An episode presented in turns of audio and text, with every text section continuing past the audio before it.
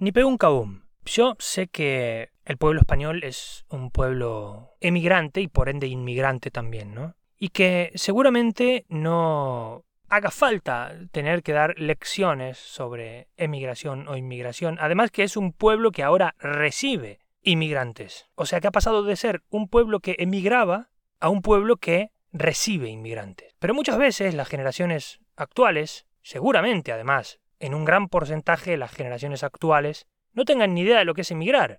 Sí, vale, hay un gran porcentaje de médicos o trabajadores de la sanidad que se van a Inglaterra, por ejemplo, algunos ingenieros que se han ido a otras partes y tal, pero estamos hablando de gente formada, gente capacitada, no estamos hablando del grueso de la sociedad, ¿no? Entonces probablemente hoy los jóvenes no tengan mucha idea de lo que es la inmigración y crean que la inmigración es una cosa que no es. También es cierto que hay que distinguir entre un inmigrante y un extranjero, ¿no? Por ejemplo, en mi caso yo no tenía necesidades económicas como para tener que abandonar mi país y venir aquí, ¿no?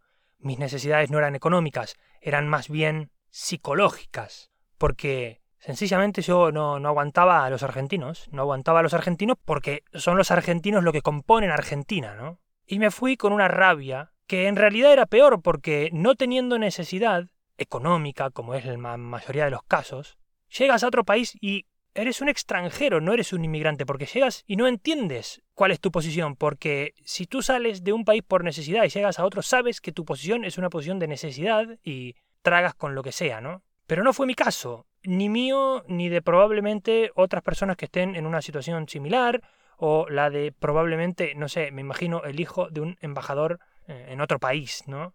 En realidad no es un inmigrante, que el embajador español en Nigeria o en Alemania o en Islandia esté trabajando ahí y tenga su familia ahí, no convierte a su familia en inmigrantes. Pero es que el caso es bastante peor, porque al no ser inmigrantes jamás van a aceptar una posición y siempre van a estar en el limbo. El caso es que cuando uno se va, existen momentos en los que vuelve. Si cuando vuelve no hubo cambios en su personalidad, tal vez volvió muy pronto, tal vez se quedó muy poco donde fue, y no hay un shock más que el shock de haber estado perdido en otro país durante un tiempo. Pero luego está el caso de la persona que se queda, que se queda muchos años y que vuelve después de muchos años. Yo recuerdo el periodo más largo que tuve sin volver a Argentina fue de siete años. Y cuando vuelves ya no es lo mismo. No eres lo que eras cuando saliste. Recuerdo una frase de Isabel Allende que me parece fantástica y dice algo así como Aprendí pronto que al emigrar se pierden las muletas que han servido de sostén hasta entonces.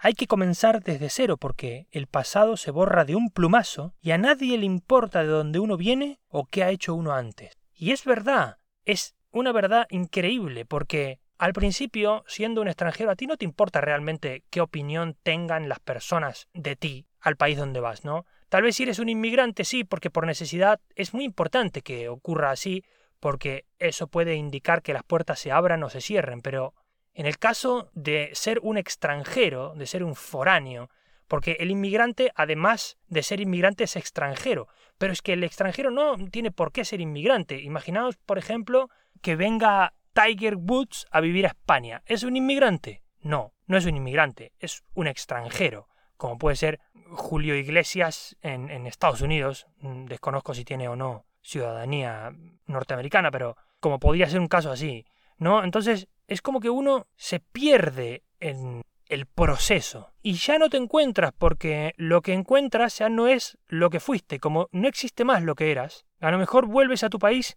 y tu esencia cambió. Tus amigos no los ves igual, los ves en algunos casos siempre en su mismo loop infinito.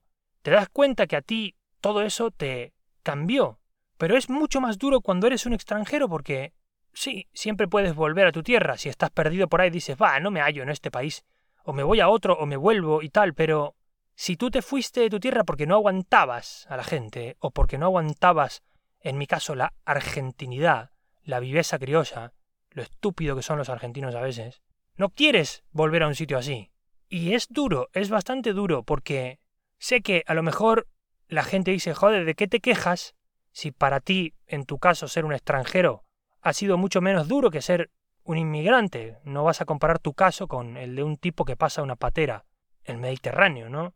Y no, no, no lo quiero comparar, pero muchas veces es algo enriquecedor, pero es un proceso que te transforma incluso aún tú no queriendo ser transformado. Por más que te resistas y resistas y resistas, Allí donde vayas, tragarás cultura, y allí donde tragues cultura, serás otro.